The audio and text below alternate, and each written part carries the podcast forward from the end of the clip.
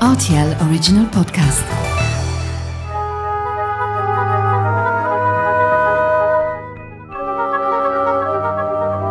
La route des vins du Luxembourg.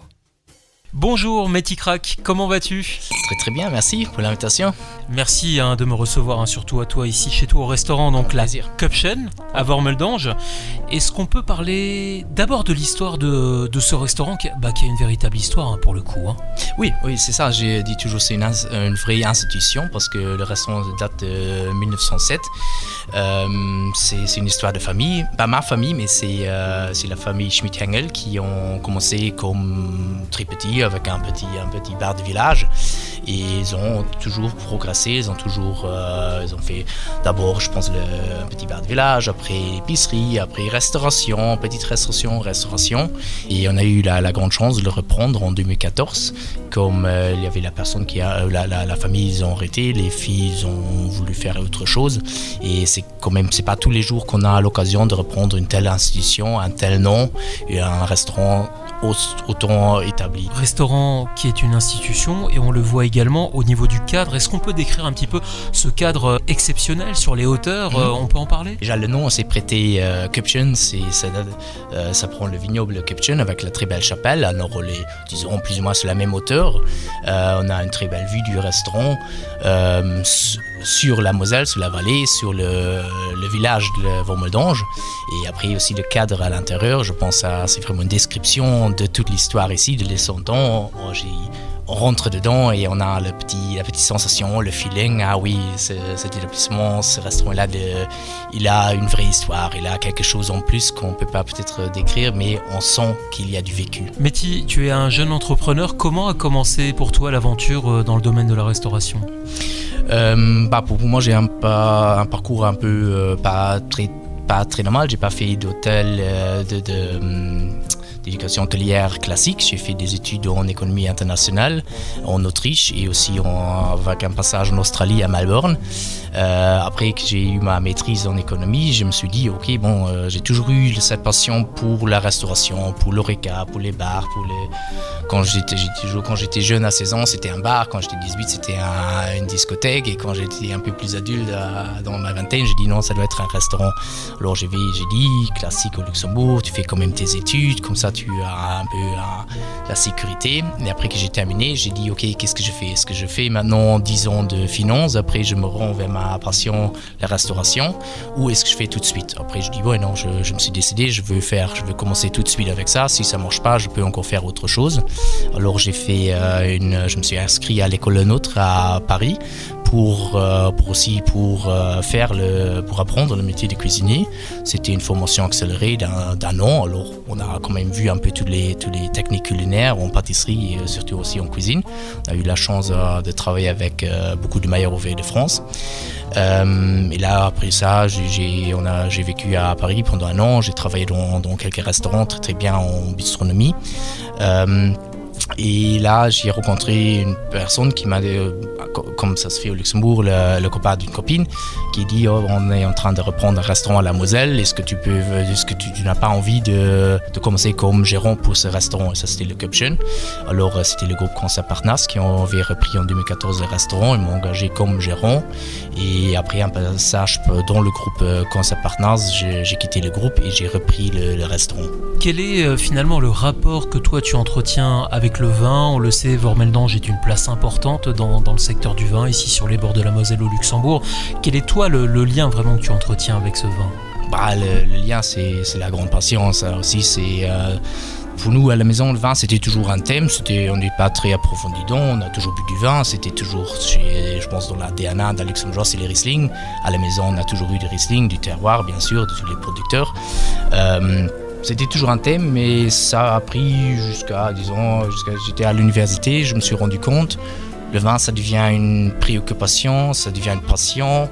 Je me retrouvais dans le, supermarché devant tout le rayon de vin et j'ai j'étais juste une demi-heure, une vingt heures, euh, une, heure juste pour regarder tous les vins. Alors j'ai vu, ok, il y a quelque chose avec les vins qui, m'intéresse. Euh, après là aussi, après, je pense à Paris, j'ai commencé un peu des, des, petites formations en vin. J'ai fait après à Londres le WSET pour m'approfondir dans le thème du vin, pour apprendre un peu la théorie. et en, en travaillant ici sur la Moselle, c'est pour moi c'est super, comme il y a toujours le contact avec le vin, avec les vignerons, avec les, euh, dégustations et c'est, je m'éclate beaucoup. Pour moi c'est vraiment j'ai beaucoup de plaisir à déguster du vin. J'ai aussi beaucoup de plaisir à boire le vin, euh, pour être honnête. Et euh, j'ai aussi beaucoup de plaisir à rencontrer les vignerons du, village, des alentours. Je pense chaque jour, chaque jour il y a toujours un vigneron dans les restaurants. Alors c'est vraiment quelque chose que, qui m'intéresse. Et comme la matière du vin, c'est infini, il faut toujours déguster, il faut toujours apprendre euh, que chaque millésime est différente. Ce qu'il y a sans fin aussi dans ce lieu, c'est la carte des vins. Elle est exceptionnelle. Hein. oui, euh, il y a une place immense qui a été faite au vin luxembourgeois. Oui, c'est ça. Ça, c'était un peu l'idée aussi qu'on a repris les restaurants. On a dit, euh, on veut que, le, comme on est à la Moselle, comme le restaurant s'appelle Cupchen, bien sûr, le, le, vin, ça doit être l'ADN du restaurant. ou l'ADN, pardon. Alors on a eu l'idée, ok, pourquoi pas euh, travailler avec presque toute l'intégralité des vignerons, euh, les, caves coopératives, et tous les euh, vignerons indépendants de la Moselle pour avoir une très grande carte, beaucoup de choix. Et ça, on a gardé. On a toujours, on a dit toujours la blague, c'est on a la, plus grande carte des vins luxembourgeois au monde. Bien sûr, c'est au Luxembourg et ailleurs. Et là, bien sûr, on a adapté un peu ce qu'on fait, le choix des vignerons sur les, sur les années, mais euh, on a toujours gardé beaucoup, je pense qu'on a une, 40, 40, plus d'une quarantaine de, de Riesling différents, beaucoup, une trentaine de Pinot Gris, une vingtaine de Pinot Blanc, de Chardonnay, de Pinot Noir et tout ça. Et c'est très intéressant, je pense aussi pour les clients qui veulent se faire plaisir, qui veulent découvrir, de venir et de, ou bien de juste choisir un parce qu'ils aiment bien le nom ou pour nous avec un peu de conseils de, de laisser diriger vers, euh, vers le style de vin qui peuvent lui plaire. Comment est-ce que tu choisis un vin que tu, vas mettre à la carte? Tu vas voir le vigneron? C'est le vigneron qui est client qui va t'en parler? Quelle est ta démarche euh, par rapport à ça? Euh, Les deux, les deux, bien sûr. Il y a quelques, quelques références qu'on suit depuis des années, alors on les, a une fois, on les reprend chaque année parce qu'on sait que c'est bon. Bien sûr, après on déguste parfois pour dire ok, on change pour une autre parcelle. Mais en général, c'est ça. En général, il y a, on essaye de faire un maximum de dégustations au long de l'année. Parfois les dégustations officielles, parfois on appelle un vigneron. Est-ce qu'on peut passer cet après-midi juste pour, pour, euh, pour goûter la cave? Il y a maintenant comme il y a beaucoup de vignerons, la, semaine dernière, il y a un vigneron qui dit Ok, ça fait un moment que tu n'es pas passé chez moi, est-ce que tu as envie? Euh, Maintenant que c'est plus calme, alors maintenant, cette, euh, cette, semaine, on va passer chez lui pour goûter toute la, toute la gamme. Euh, après, bien sûr, parfois, il y a des clients qui nous disent Oh, vous n'avez pas encore goûté ça, c'est un excellent crément. Ou si vous aimez bien ce pinot noir, il faut absolument goûter celui-là. Alors, on l'appelle, on dit Est-ce qu'on peut commander une, caisse? Et parfois, bien sûr, il y a des, clients qui, qui euh, des, vignerons qui viennent avec un échantillon. On dit Il faut absolument, il faut que tu, tu, tu goûtes ça. Et bien sûr, là, on a, on a beaucoup de plaisir. Après, pour, résumer, il y a des, vins qu'on suit, des producteurs qu'on suit tout le temps. Il y a d'autres euh, qu'on oublie parfois. Après, on va sur une dégustation, on goûte, on dit c'est super bon, il faut de nouveau travailler avec un peu plus avec toi. Les habitudes de consommation du vin changent au fur et à mesure des saisons. On a l'habitude ici dans la route des vins du Luxembourg de, proposer des, vins de saison.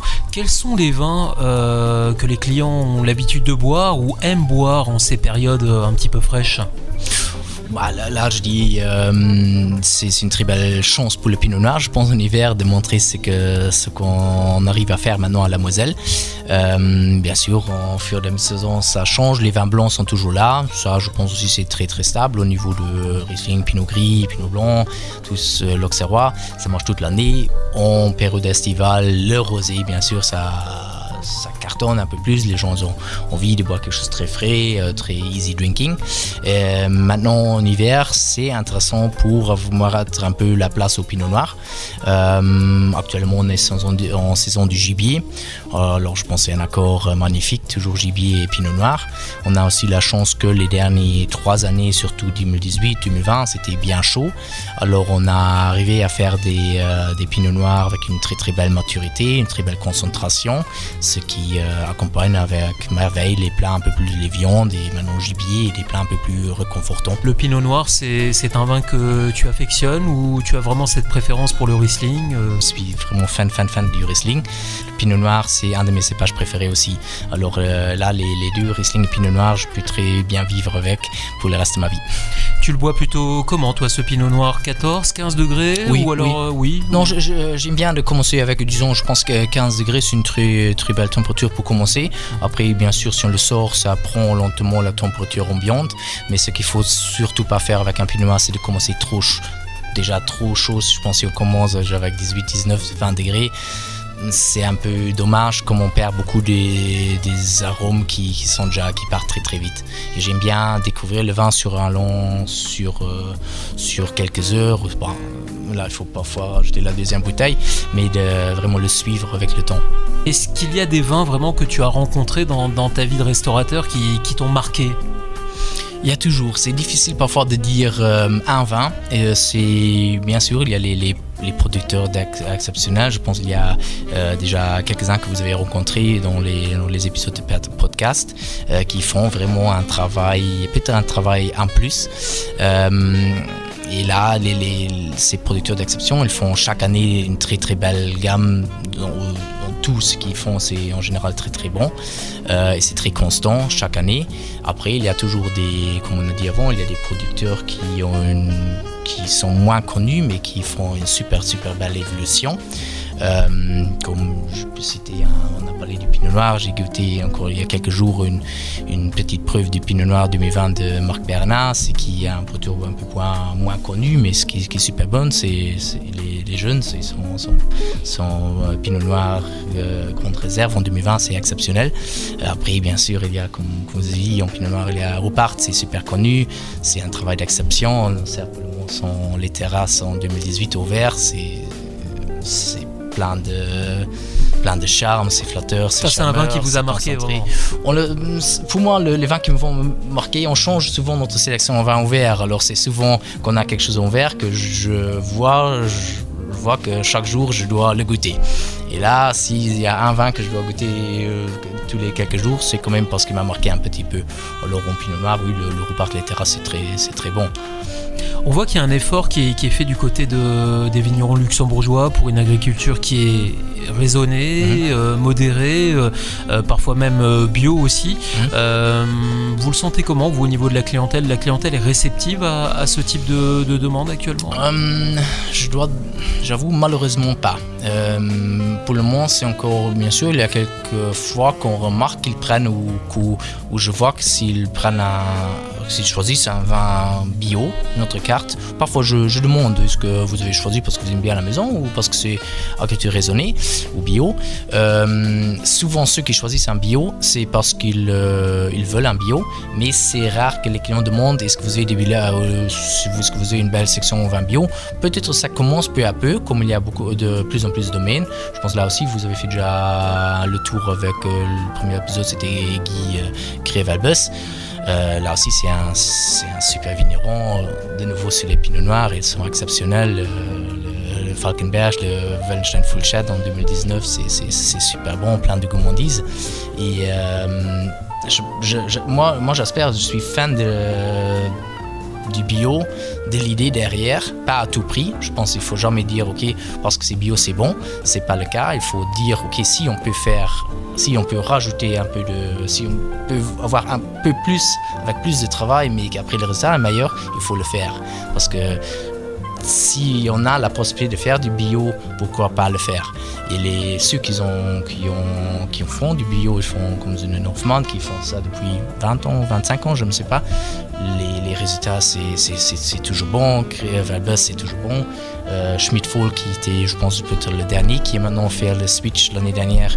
Je suis fan de ces vins, les, les, les sont bien rassés et ça montre que c'est possible, ça montre que peut-être les, les, les vins même montrent une belle évolution pourquoi pas tenter encore un peu plus. Question piège, vin allemand ou vin luxembourgeois? Ou, euh, bien sûr, luxembourgeois. Difficile à dire. Euh, je suis fan, j'avoue, je suis fan, comme je dis, je suis fan des Riesling. Alors si on est fan des Riesling, on doit être fan des Riesling allemands. Concrètement? Euh, moi j'adore le style euh, sec, racé, minéral, vraiment avec une belle fraîcheur. C'est quelque chose que j'adore. Après, euh, là comme les Allemands ils classent ça avec les guiguets, ils ont les terrains de schiste. Mais aussi au Luxembourg, il y a, ça, ça dépend. Il y a quelques-uns qui aiment bien de faire un style un peu plus fruité parce qu'ils voient aussi que, ou moi aussi je remarque au niveau de ma clientèle, les vins avec un peu de sucre résiduel le retour il est parfois meilleur. On voit que c'est quelque chose qui plaît, surtout quand il y a une grande table un peu mixte. Euh, ça passe souvent sur le pinot gris. Pourquoi pinot gris Parce que c'est très aromatique, c'est très flatteur, un peu de sucre. Euh, mais personnellement, j'adore que c'est vraiment avec un peu moins de sucre résiduel. Mais il y a toujours la blague, euh, je pense que les vignerons vont euh, vont, confirmer ça. Les luxembourgeois disent toujours, quand ils demandent est-ce que vous voulez plus sec ou plus doux, tout le monde dit ah non, sec, sec, sec, sec. Après, si on fait une diction pour, avec 5 euh, verres de vin, ils vont choisir, ils vont commander le plus doux qui est dans la liste. Ça, c'est comme ça et je sais pas pourquoi pas Je pense que c'est tout une question de goût, mais mon goût personnel, c'est vraiment sec, minéral. Sur ces belles notes, merci beaucoup. Métis Crack, je le rappelle, hein, vous êtes à la tête du restaurant La Cupchen, ici à Vormeldange. À très bientôt, Métis. Merci beaucoup. Au revoir. Merci.